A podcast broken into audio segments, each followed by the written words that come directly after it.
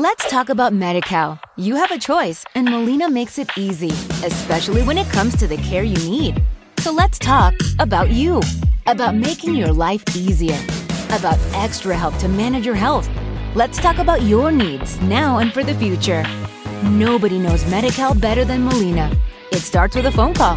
Call 866 420 5330 or visit meetmolinaca.com. Let's talk today.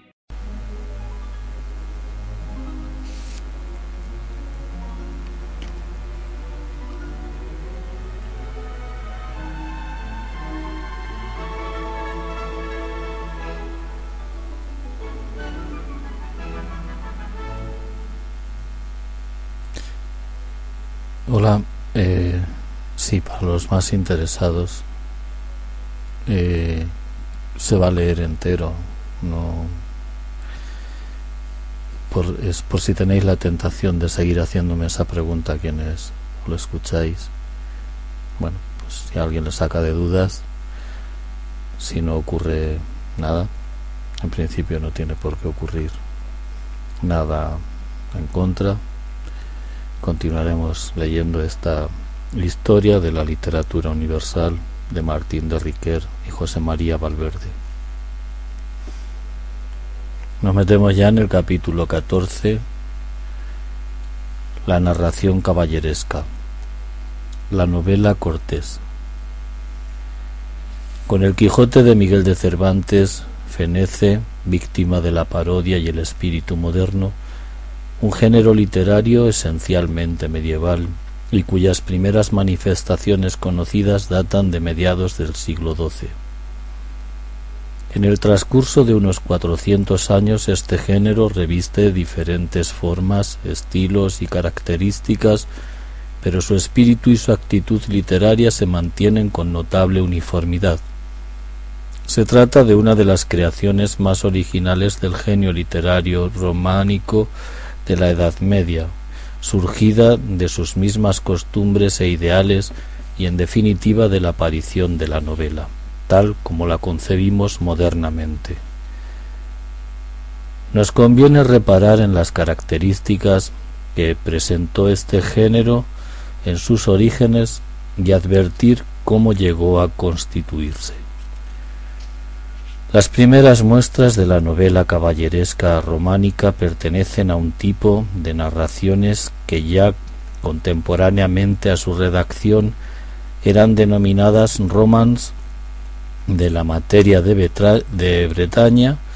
ya que la acción de tales narraciones suele desarrollarse en la Gran Bretaña y en la Pequeña Bretaña, y que reciben también el nombre de libros del ciclo artúrico, por ser la figura mítica del rey Artus, el monarca cristiano y bueno alrededor del cual y de cuya corte se llevan a cabo las empresas caballerescas. Más abstractamente el género es denominado Román Courtois, novela cortés. Las primeras narraciones de la materia de Bretaña están escritas en versos pareados octosílabicos de rima consonante, tratan asuntos de ambiente fantástico y con una fundamental trama amorosa o mítica, y el héroe por lo común lucha individualmente y es un caballero bretón. Los nombres de los autores de estas narraciones acostumbran figurar en ellas o se conocen por otros indicios. Obsérvese en tales aspectos y características la fundamental diferencia que existe entre este género y los cantares de gesta. Estos son narraciones en verso por lo común largo e inicialmente en rima asonante. Tratan de asuntos de guerra contra sarracenos, casi siempre en tierras españolas o italianas, sin dar importancia decisiva a la mujer ni a, ni a amoríos.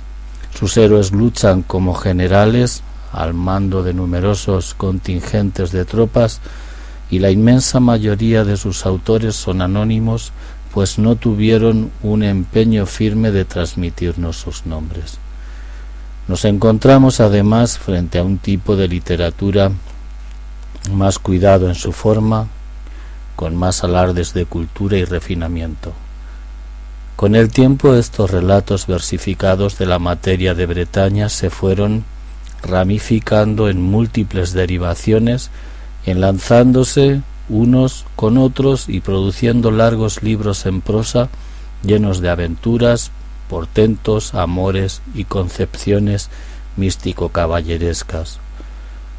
Con ello quedó asegurada la, difusión y la aceptación de la novela de caballerías género en plena actividad hasta finales del siglo XVI. Otro punto capital que diferencia los cantares de gesta de los romans caballerescos y sentimentales es que estos son obras literarias que fueron concebidas para ser leídas en libros, al paso que aquellos se destinaban a ser transmitidos de viva voz por los juglares a un público ante un público de, de auditores. Ello supone que el román es algo más culto y minoritario, pues busca un público entre gente que sabe leer y que es capaz de comprender ciertas sutilezas y admirar un estilo más artificiosamente elaborado. Por otro lado, el autor de una gesta no se dirige a un auditor determinado, pues sabe que su obra será llevada por los juglares a ambientes muy diversos y lejanos. El autor de un román, en cambio, puede dedicar su libro a un gran señor, a una dama aristocrática, y cuando lo escribe sabe perfectamente los gustos y las preferencias de las personas que leerán su narración en cuanto esté terminada. Un cantar de gesta dedicado es inimaginable y, como ya dijimos, puede prescindir del libro como elemento transmisor. Los romans solo se explican en forma libresca y precisamente caligrafiados con elegancia y adornados de bellísimas miniaturas y concebidos para la distracción de lectores. Problema confuso y constantemente debatido es el de los elementos legendarios célticos que puedan haber intervenido en la formación de la materia de Bretaña. Los autores de las primeras novelas de este género afirman algunas veces que han tomado los asuntos de sus narraciones de tradiciones bretonas o que su obra es traducción de lo que leen en un libro antiquísimo Tales manifestaciones es muy verosímil que sean ciertas, pero también cabe la posibilidad de que estén hechas con la finalidad de dar a sus novelas prestigio de antigüedad remota y cierta historicidad. Lo importante es seguir a base de los textos que poseemos el nacimiento de la materia de Bretaña y con él el de la novela moderna. Las novelas sobre la antigüedad. Poco antes de la aparición de la materia de Bretaña, surgen ciertas obras en verso, también empareados octasilábicos, rimados y en francés, que tratan de asuntos de la epopeya clásica grecolatina de la cual derivan, se ofrecen a nuestra consideración tres obras principalmente escritas en los años 1150 y 1160, la novela de Tebas, el Eneas y la historia de Troya. Las dos primeras anónimas, la última compuesta por Benoit de Saint-Maur. Son tres versiones amplificadas y muy libres de la Farsalia de Lucano, de la Eneida de Virgilio y de dos obras latinas tardías sobre la leyenda de Troya, remotamente relacionadas con la Ilíada homérica. Los autores de estos tres libros se sienten atraídos por la peripecia novelesca de los asuntos antiguos y los adaptan a la mentalidad medieval. Se complacen en descripciones largas de batallas o ambientes suntuosos, tienden a menospreciar la mitología y a iniciar el rudimentario análisis psicológico de los personajes a base de lo que han aprendido en las obras de Ovidio, del que interpolan pasajes extensos en el transcurso de sus narraciones. Los héroes antiguos son para muchos caballeros las matronas, damas del escudo de Eneas, tan recargado de ornamentación en el poema de, Virgilio, se considere en un corriente escudo medieval, los guerreros antiguos entran en un combate gritando Montjoy como los de Carlomagno.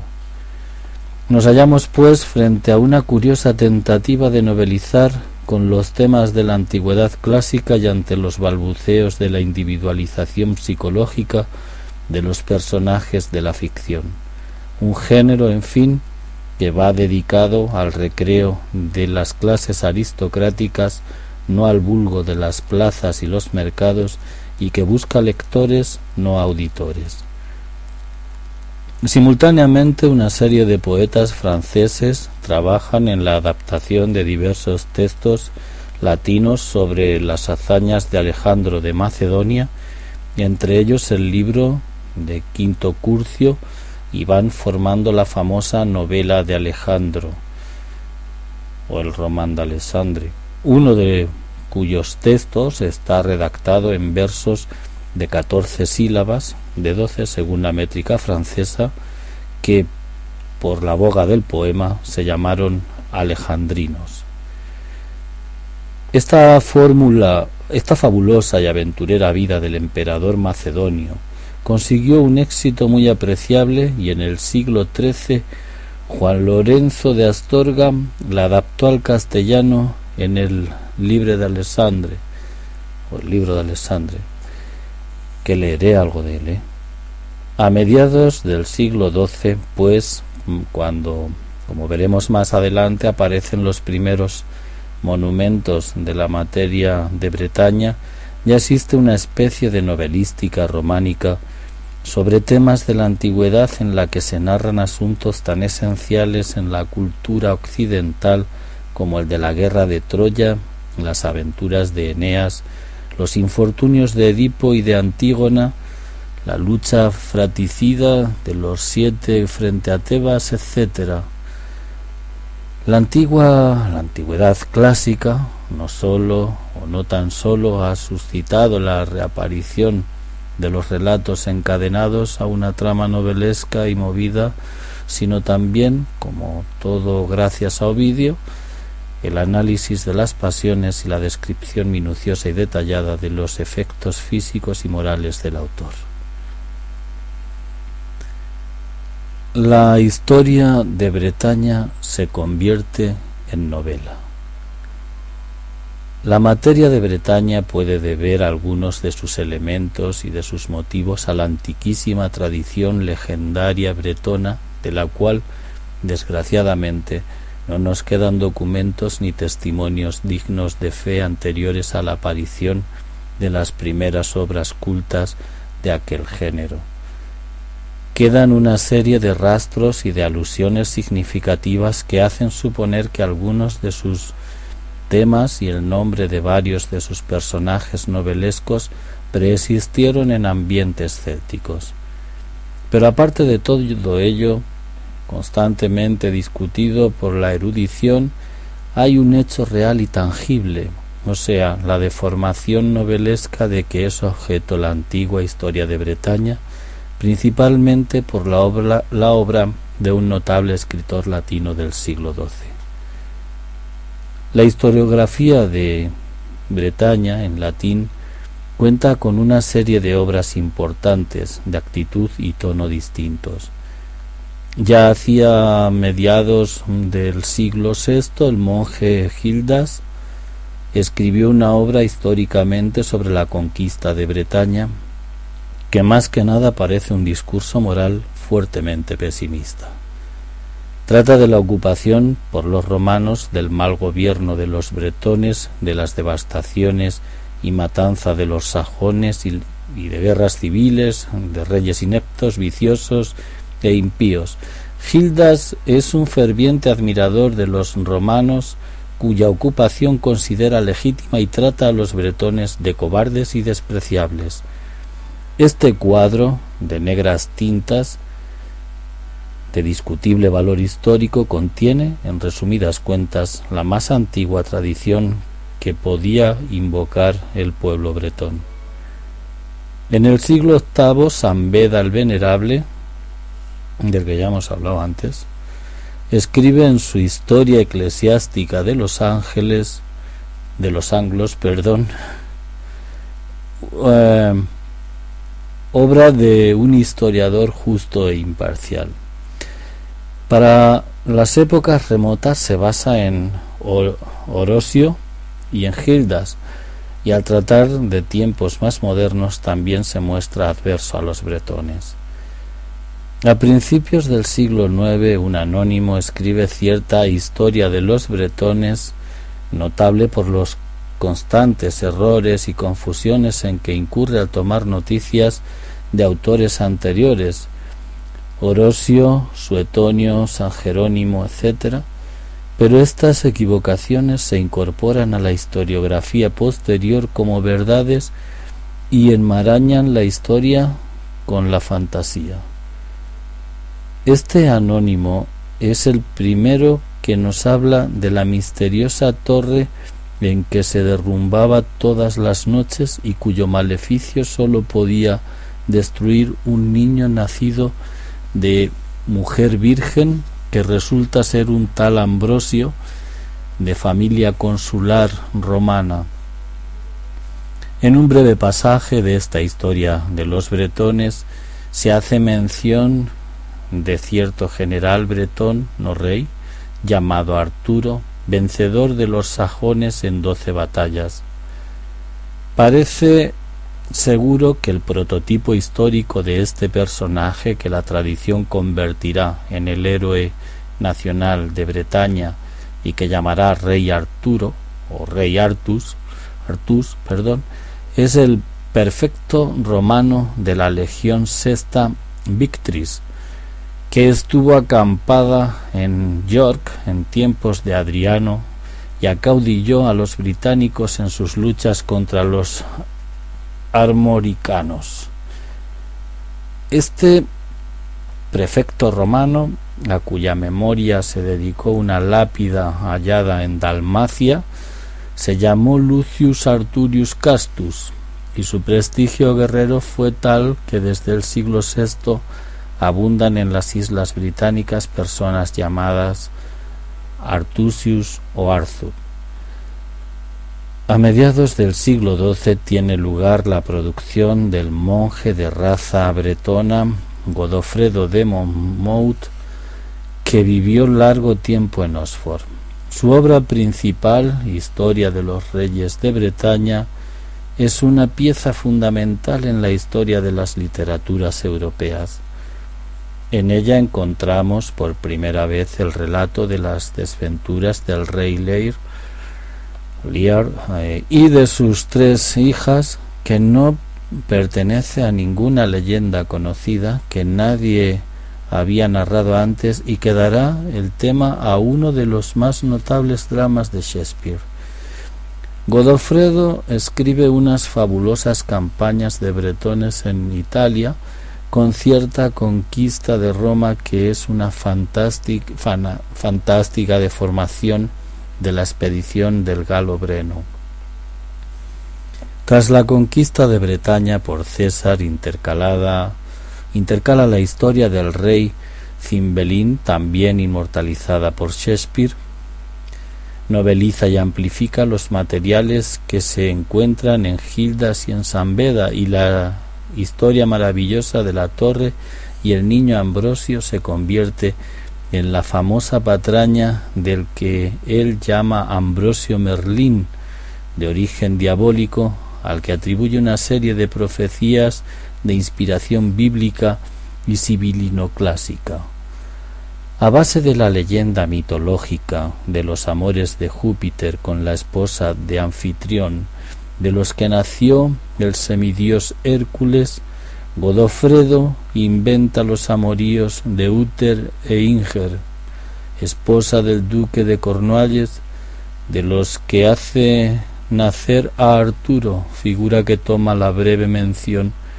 de la anterior historia de los bretones y que convierte en un rey victorioso, mezcla de héroe de cantar de gesta y del Alejandro medieval, y se complace en describir el boato de su corte, inspirándose en la de Enrique I de Inglaterra o en la de Felipe I de Francia, sus guerras contra los romanos y su, campaña contra su sobrino, que intentaba desposeerlo de la corona, en la cual el rey Arturo cae mortalmente herido y es transportado a la isla de Avalón para ser curado. He aquí cómo nace a la vida literaria una de las más bellas figuras de la ficción medieval creada a base de leyendas clásicas, de noticias inventadas por historiadores poco escrupulosos. La obra de Godofredo de Monmouth, eh, que parece que aparte de su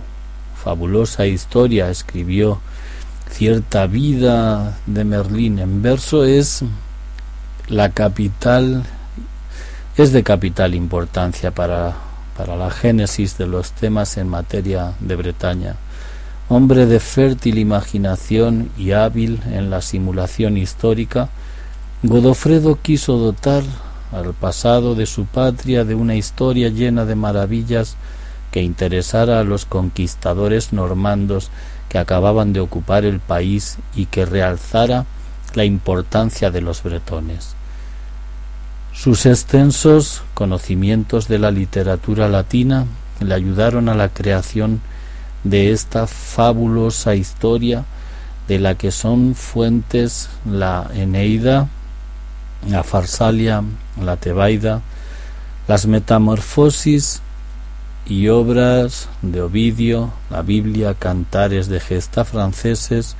los libros romances sobre Alejandro, etc. Godofredo de Monmouth es un historiador mentiroso, pero si hubiese sido veraz pocos se acordarían de él y nosotros ni tan solo lo hubiésemos mencionado. Sus mentiras y sus patrañas constituyen una importante obra de imaginación y la cantera de donde surgirán los primeros temas novelescos de la literatura caballeresca. En efecto, después de la publicación de la historia de los reyes de Bretaña, el poeta Weiss, eh, que había sido estudiante en París y canónigo en Bayeux, es, bueno, escribe en lengua francesa en 1155 la novela de Bruto traducción en verso octosilábico de la obra de Monmouth. Es el más antiguo texto francés en la materia de Bretaña y en el que por vez primera se hace mención a la fabulosa tabla redonda de tanto simbolismo caballeresco. Es importante hacer notar que sus contemporáneos no se dieron cuenta de las supercherías de Godofredo de Monmouth y otorgaron fe a su historia cuyo culto latín parecía una demostración de gravedad. En los orígenes de la novela románica el género será presentado al público como historia, no como invención, y se creerá ciegamente que personajes como Percival o Lancelot existieron realmente en un pasado bretón lejano, del mismo modo que Alejandro y César en el grecolatino. La novela moderna nace, pues, disfrazada de historia y el novelista prefiere ser considerado un historiador que un creador de conflictos y figuras. Esta actitud, ingenua al principio, fue luego pedante y rutinaria. Recuérdese cómo la parodia de Cervantes al insistir en que las aventuras de su Don Quijote son historia verdadera. Las leyendas bretonas. Cuando se acaba de exponer son hechos positivos, cuanto se acaba de exponer son hechos positivos y tangibles que se deducen de textos conservados y fechados en años anteriores a la aparición de las primeras novelas francesas sobre la materia de Bretaña. Ahora bien, es posible que entre los elementos constitutivos de este género hayan influido algo, algo relatos legendarios y tradicionales del mundo céltico que se podrían creer ya formados en fecha anterior a los textos de Chatrien de Troyes y de María de Francia, los más antiguos escritores franceses de tema de temas de la materia bretona. Algunos indicios literarios y procedentes y procedentes de manifestaciones de artes plásticas hacen suponer que algún relato en torno al rey Artus pudiera ser anterior a la redacción de la historia de los reyes de, de Bretaña de Godofredo de Monmouth, lo cual podría interpretarse a favor de la existencia de leyendas célticas sobre temas artúricos de tipo tradicional. El problema es complicado, dista mucho de estar resuelto y la crítica está dividida entre los partidarios de la antigüedad de las leyendas artúricas célticas y los que defienden su origen culto y la potencia creadora de escritores como Chetren de Troyes Tres novelitas galesas, impropiamente llamadas Mabinogion, que narran aventuras de caballeros del rey Artus, son traducciones del francés y revelan visible, visible y a veces literal influjo de Chaucer de Troyes es posible que tanto Godofredo de Moumont como algunos de los primeros cultivadores franceses de la materia de Bretaña conocieran temas de tradiciones y de leyendas célticas, lo que en María de Francia se puede dar como seguro, pues ella misma lo afirma. Ahora bien, este fondo tradicional, que tal vez se podía reducir a cierto ambiente de misterio y de ensueño y a algún tema concreto, no parece constituir la esencia de las novelas de la materia de Bretaña, cuyo espíritu, costumbres y modos de vivir encajan perfectamente con los de la sociedad cortés del norte de Francia del siglo XII, época en que los escritores acostumbran, acostumbran a ser buenos conocedores de la antigüedad clásica. Chetren de Troyes, el primer novelista moderno. Chetren de Troyes, 1135 al 1190, originario de Champagne,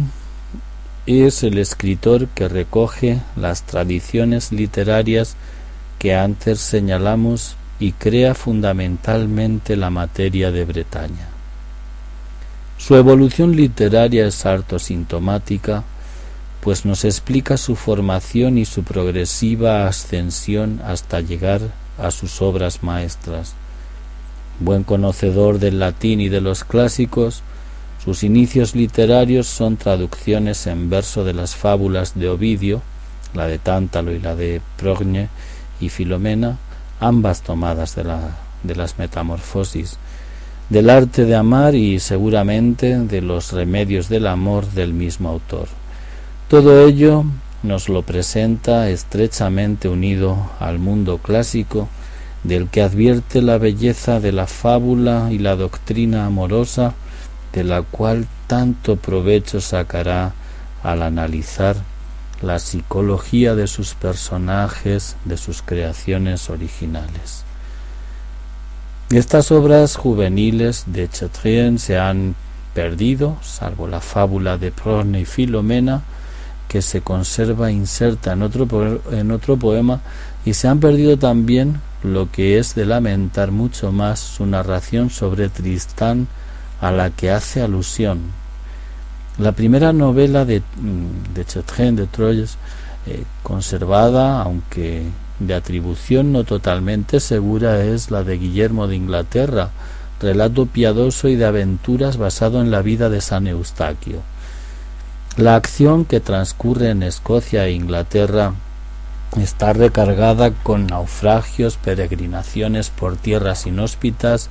separaciones familiares, robos de niños, piraterías, etc.,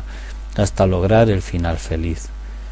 Se trata de un ensayo juvenil que pronto quedará eclipsado por obras de más sentido y fuerza. En el EREC eh, compuesto bastante antes, en 1100, de 1170, Chetrien comienza a cultivar los temas artúricos de la materia de Bretaña. El relato se inicia en la corte del rey Artús y al punto empiezan las aventuras caballerescas que realiza el joven Erek, el cual, casado con la hermosa Enida, e incitado por ésta a reemprender el vagabundeo en demanda de hechos heroicos, se lanza a las aventuras seguido de su esposa, a la que tiene prohibido dirigirle, dirigirle la palabra. Por encima de las peripecias y de la sucesión de acontecimientos caballerescos, esta novela es un alegato a favor del amor conyugal y de la fidelidad de la esposa, tema muy de agrado de Chetrien pero en el EREC hay algo aún más importante y que constituirá una de las tendencias fundamentales de Cherdien, la aventura considerada como una prueba decisiva y necesaria para el hombre ideal. El héroe no lo es hasta que ha llevado a cabo su empresa, tras superar su crisis de desánimo y reanudación, el estado de recreant que casi significa o llega a significar cobarde, que le hacía indigno. Su esposa, Enida, es quien lo lanza a la aventura y le hace ganar su dignidad, lograda a base de la lucha contra toda suerte de enemigos, visibles e invisibles, que culmina con las magníficas y fantásticas escenas del episodio llamado La alegría de la corte, hábil mezcla de nebulosidad misteriosa y elegante cortesanía. En el Cligés, escrito unos ah, años más tarde, el mundo bretón se mezcla hábilmente con el ambiente bizantino que habían puesto de moda la leyenda de Alejandro y algunos cantares de gesta. Los amores de Cligés con Fenís en dos eh, en los eh, que aparece el tema de la falsa muerte que inmortalizará Shakespeare en Romeo y Julieta, rodeados de elementos mágicos, vienen a constituir una contrapartida de los de Tristán e Iseo, a los que alude explícitamente Chatrien, de modo que es posible que éste quisiera hacer del Cligés una especie de antitristán. La trama del Cligés o Cligés, el sobrino de un soberano enamorado de la joven esposa de éste, es paralela a la de Tristán, pero allí se busca una solución honesta y digna al conflicto y se respeta el carácter sagrado del vínculo, del vínculo matrimonial. Chetrien, a pesar de su buena intención y de ser un novelista extraordinario, no pudo luchar contra la fuerza arrebatadora de Tristán y salió vencido en esta interesante pugna literaria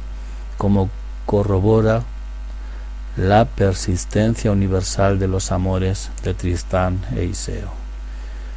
Una de las más originales creaciones de Chetrien es la novela de Lancelot o el Caballero de la Carreta, en la que aparece como protagonista Lancelot, Lanzarote,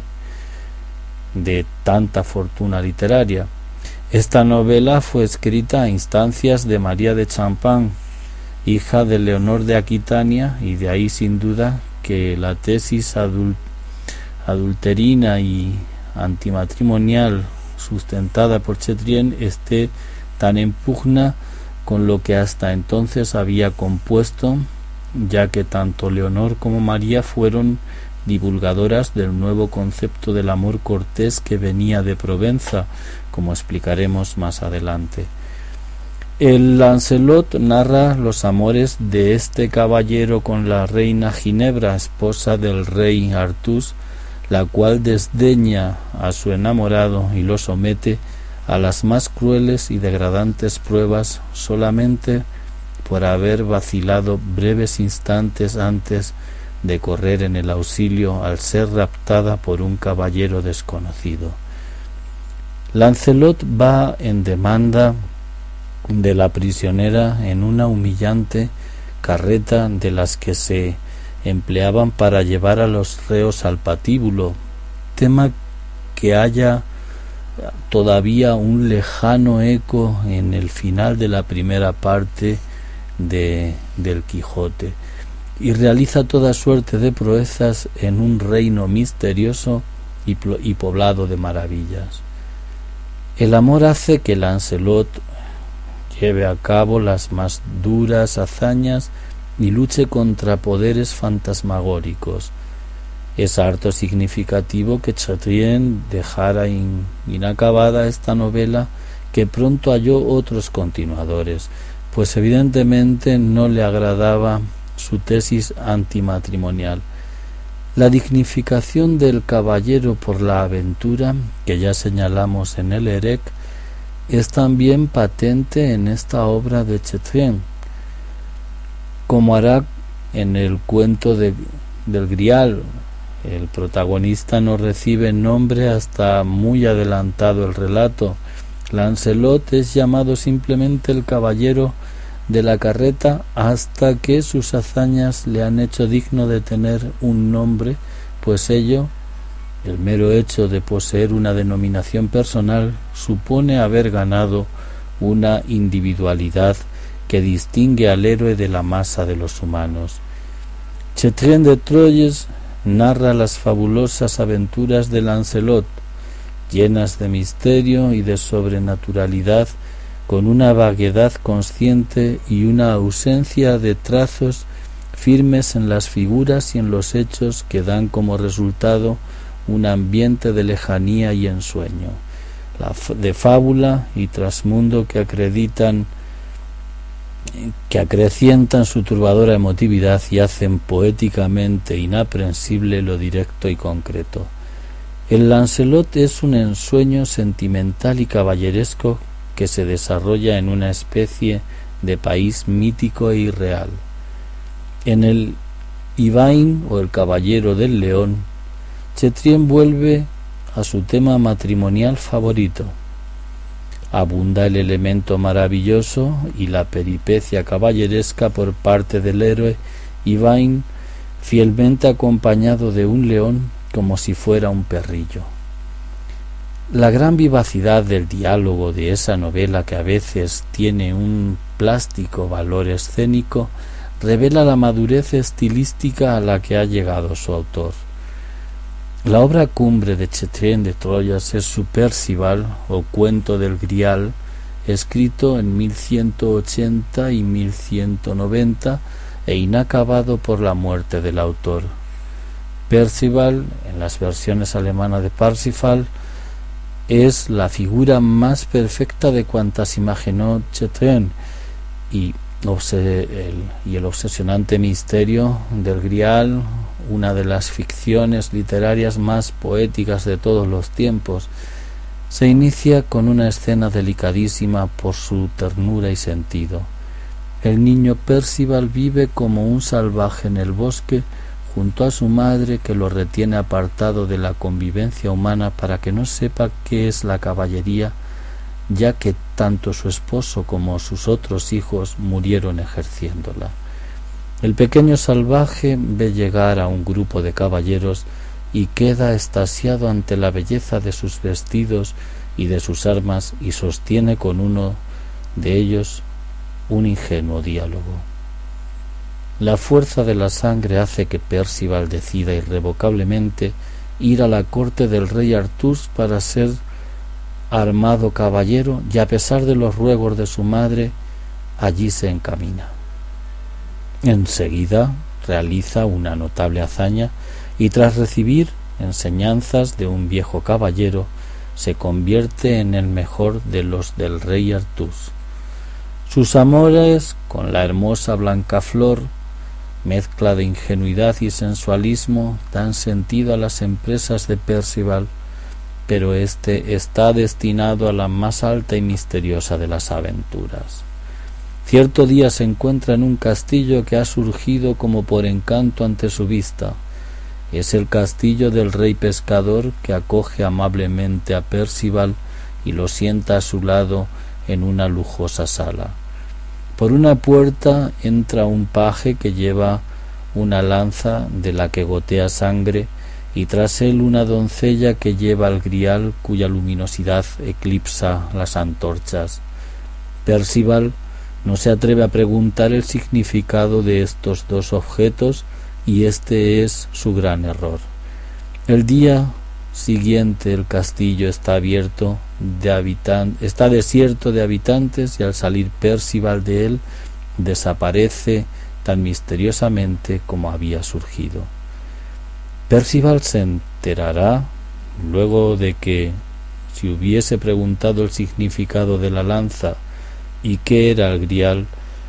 el rey tullido, padre del pescador, hubieran sanado y se hubieran desencantado. Este rey tullido, sabe luego, era un tío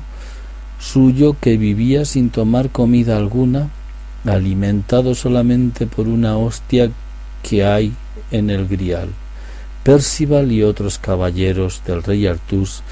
emprenden la busca del castillo del grial sin dar con él. Chetrien deja inacabada su novela sin que sepamos exactamente qué sentido quería dar al relato. El cuento del Grial es una novela que impresiona por cierto tono de misterio y por su impenetrable simbolismo. De hecho, es una especie de arte de caballería en el que el autor ha tomado como punto de partida un hombre en estado salvaje e inculto y lo ha hecho ascender gradualmente al conocimiento del manejo de las armas y lo ha hecho educar en el espíritu caballeresco y cortés, le ha hecho conocer el amor y luego el misterio de la fe, parece totalmente demostrado que la lanza y el grial, nombre que se daba a los recipientes que se empleaban en la mesa y que tenían forma de copa con el pie muy largo, son dos elementos capitales de la pasión de Jesucristo,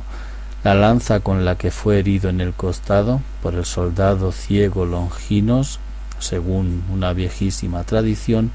y el vaso sagrado en el que se recogió su preciosísima sangre, ya que la doncella que lleva el grial es eh, un símbolo de la iglesia nueva o cristiana que, en oposición a la sinagoga, se representan manifestaciones plásticas de la época de Chetrien y antes aún. El grial es, pues, un vaso sagrado cristiano en el que se lleva una sangre formada, eh, una sagrada forma del rey tullido, el cual con este solo alimento mantiene su vida, al estilo de los tan sabidos casos antiguos e incluso actuales de personas que milagrosamente viven de la Eucaristía. Lo que no sabemos por haber dejado a Chetrien o por habernos dejado Chetrien su obra inacabada es qué hubiera ocurrido si Percival hubiese formulado las preguntas al presenciar el cortejo de los dos símbolos. Es posible que este misterioso castillo en el que hay reyes sin fuerza y poderío, uno de ellos paralítico, pero asistido por la Iglesia misma, confortado por la Eucaristía y la lanza de la Pasión, sean un trasunto del reino cristiano de Jerusalén en plena decadencia bajo Baldovinos IV, el rey leproso,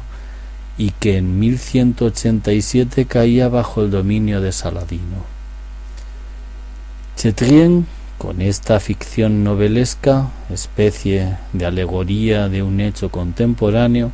hubiera escrito en pro de la tercera cruzada. Lo cierto es que Chetren de Troyes eh, murió sin acabar su maravillosa e intrigante novela y se llevó el misterio de la lanza y del grial, al que jamás se llamó santo, del mismo modo que el marinero del romance castellano del conde Arnaldo se hace a la mar sin decir su canción. En el cuento del Grial hay una escena de sorprendente belleza, la de Percival absorto ante tres gotas de sangre de alondra caídas sobre la nieve. El héroe se estasía en su contemplación en la que el rojo de, la sangre y el blanco de la nieve le sugieren el color de la carne de su enamorada blanca flor. Chetrien insiste en un largo pasaje de un intacto e irreal sentido poético y se complace en la minuciosa descripción de esta escena, uno de los mayores aciertos de, de artista, otra escena inolvidable es la que tiene lugar en Gauvin, el sobrino del rey Artus y la Poussée las Petites Manches, bueno, la doncella de las mangas pequeñas, niña de pocos años, ingenuamente encariñada con el caballero. Chetren ha sabido recoger delicadas notas de ternura infantil tan raras en los escritores medievales al dar un ligero y marginal papel a esta simpática figura. Chetien de Troyes es un maestro de la narración. La conduce con gran seguridad y sin tropezones. Cuando el interés de la acción está en su punto más elevado, acostumbra acostumbra interrumpirla y a pasar a otro tema, por ejemplo, las aventuras de un caballero distinto, para luego ir reuniendo hábilmente los diversos asuntos. Este procedimiento, que se hará normal en la novela, está tomado de los consejos de los preceptistas retóricos y lejanamente derivada de la poética de Aristóteles. Son notables sus atisbos psicológicos, principalmente en los personajes sujetos al amor. Describe su pasión, sus ilógicas reacciones, sus noches de insomnio, su timidez y sus angustias con detallada detección, y siguiendo más o menos las enseñanzas de las obras retóricas de Ovidio sobre el amor que tradujo en su juventud, es prolijo en la descripción de combates, aspecto de primordial interés para el público de cortesanos para quien escribe, y también en la de adornos y vestidos femeninos, concesión a las damas que escuchaban sus novelas, principalmente las que hoy llamaríamos provincianas, que así se enteraban de las modas de la corte. Su estilo es sencillo y conciso, con notas personales muy características, y por encima de todo Chetien de Troyes es el gran creador de personajes literarios que han llegado hasta nosotros con toda su emoción. Al margen del problema de las fuentes legendarias o tradicionales, el arte de Chetien transmite una serie de experiencias humanas y estados de ánimo del poeta eficazmente trasladados a unos personajes que, aunque los hubiera encontrado ya formados, él supo dotarlos de contenido psicológico y trascendental, envolverlos en un ambiente lleno de sentido, intención y poesía, y lanzarlos a una bien trazada peripecia. La feliz conjunción del psicólogo, el poeta y narrador explican el mérito y la importancia de Chetien de Troyes.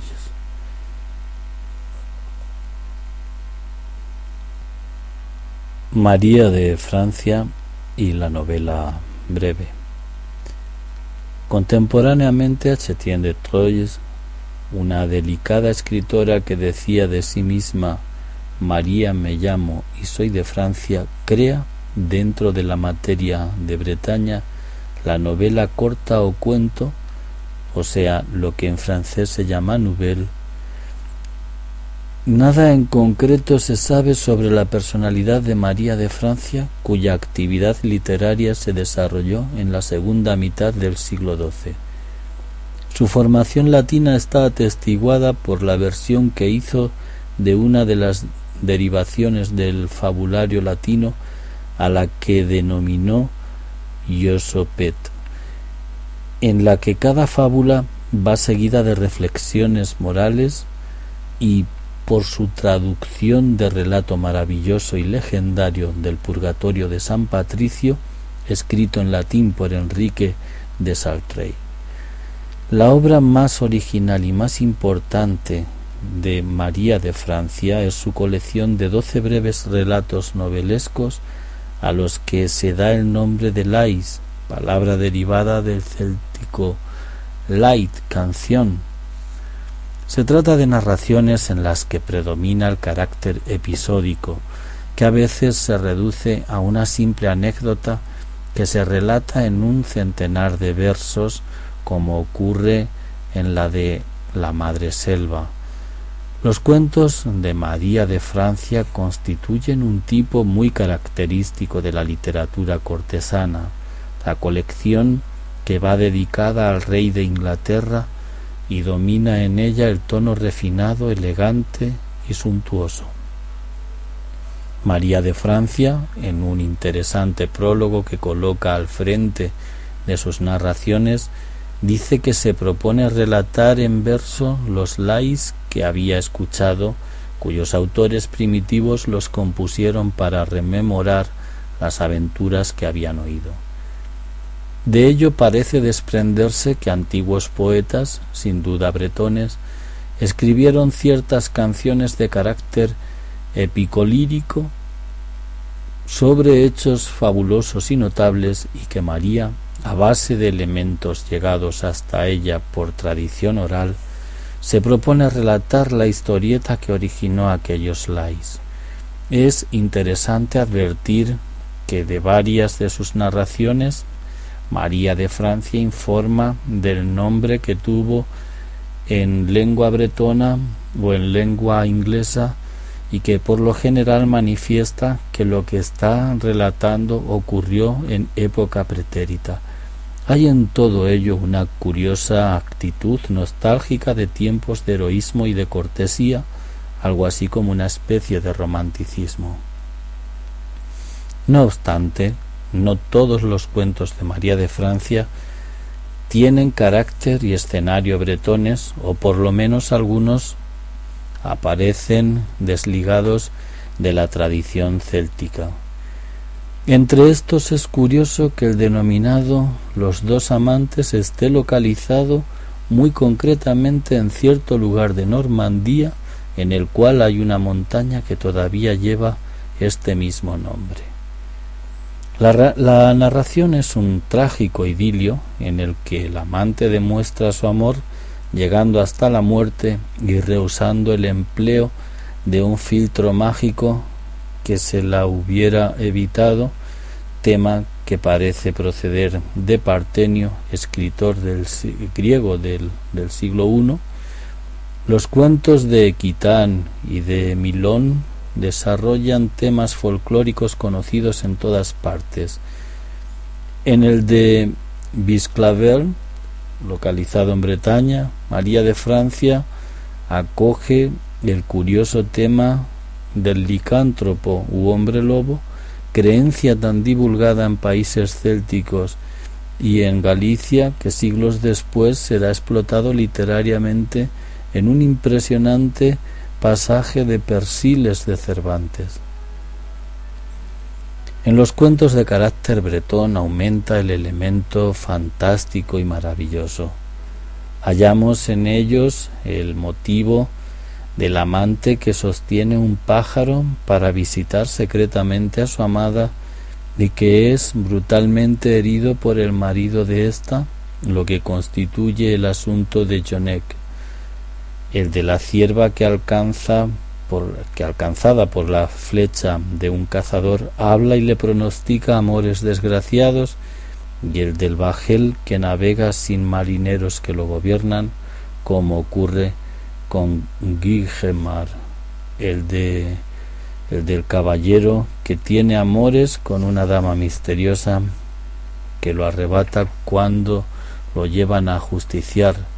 tema del lambal. Otros son sencillas historias sentimentales cuyo eje es una anécdota en sí insignificante pero de gran intensidad como el de Laostic en el que un marido celoso mata al ruiseñor que todas las noches cantaba a la ventana de su esposa. Este endeble asunto adquiere en la pluma de María de Francia una delicadeza sorprendente y turbadora. A esta última categoría pertenece el cuento de La Madre Selva, en el que por primera vez en la historia de la literatura conocida entra en escena la pareja inmortal de Tristán e Iseo, ya que se perdió la narración que les dedicó Chetren de Troyes, como ya dijimos. En la de María de Francia, Tristán, arrojado de la corte del rey Marc,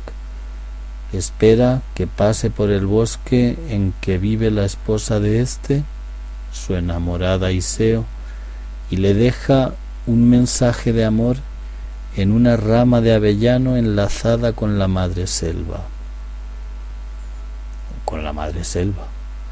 María de Francia tiene un extraordinario acierto en la creación de ambientes maravillosos y climas llenos de misterio y de poesía. La composición de sus narraciones es sumamente hábil y la acción discurre perfectamente entrelazada en sus acontecimientos. Su estilo es muy sobrio, aunque no tan precioso y rectilíneo como el de Chetren de Troyes. La gran escritora revela a cada paso su feminidad y su decidida intención de ponderar y exaltar el amor sincero. No es fundamentalmente antimatrimonial, pero no perdona a los maridos celosos ni el egoísmo. Sus doce cuentos, llenos de finura, de sentimiento y de arte,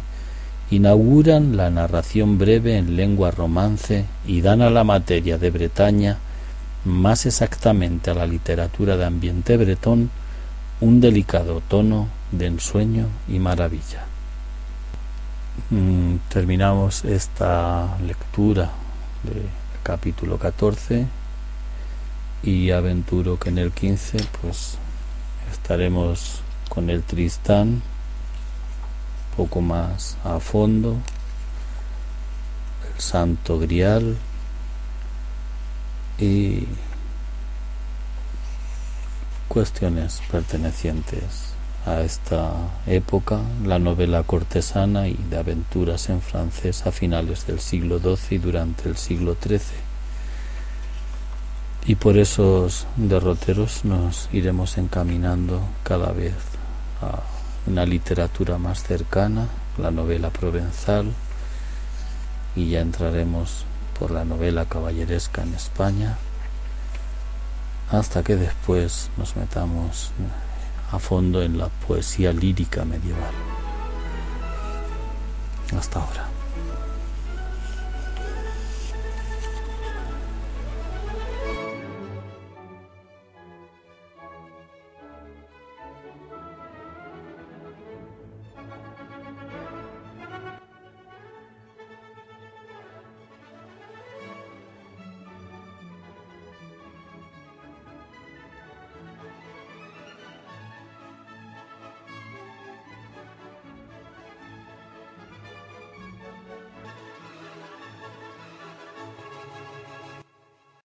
Talk about MediCal. You have a choice, and Molina makes it easy, especially when it comes to the care you need. So let's talk about you, about making your life easier, about extra help to manage your health. Let's talk about your needs now and for the future.